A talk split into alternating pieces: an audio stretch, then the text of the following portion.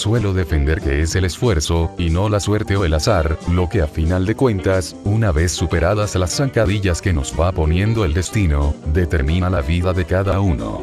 Llámalo karma, llámalo causa-efecto, llámalo la cabra tira al monte y si la cabra no va al monte, ya vendrá el monte a la cabra. Es una concepción bastante difundida hoy en día, donde es normal aferrarse a la causalidad, rehuyendo el peso de lo incontrolable, pues ya no hay dioses a los que idolatrar ni demonios a quienes culpar.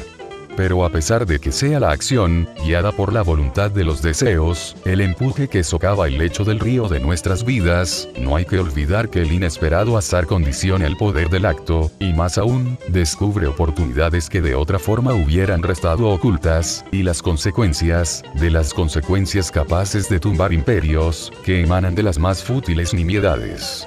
Es el efecto mariposa, que reside en el día que se levanta nublado, en el interior del tomate que compramos en la esquina, o en cualquier elemento azaroso que hallemos a lo largo de la jornada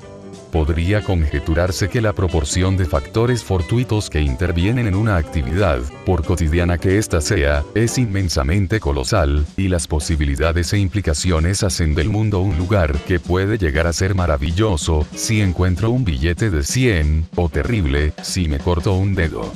Pero cabe preguntarnos, si Newton no hubiera sido golpeado por una manzana en la cabeza, hubiera desarrollado sus teorías sobre la gravedad, aceptando que el mito de la manzana fuera cierto. Pues probablemente sí, porque la manzana solo fue el desencadenante de un proceso que iba cociéndose en su testa. Si no hubiera sido la manzana, hubiera sido el gato al saltar del tejado, o vete tú a saber qué. Por ello, vemos que por lo común, la voluntad es la fuerza que sujeta al azar cotidiano, se vale de él, puede que hasta lo ignore, y como un borrico con una zanahoria en un palo avanza impertérrita hacia su objetivo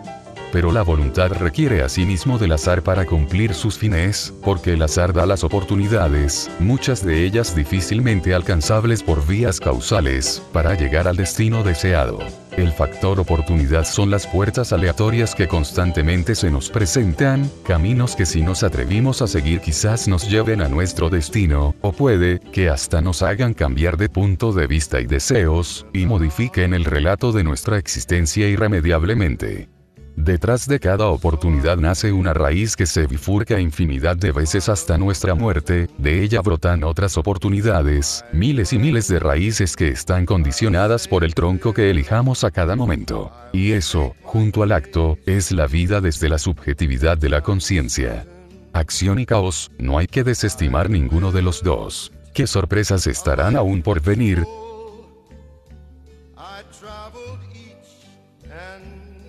Every highway and more, much more than this. I did it my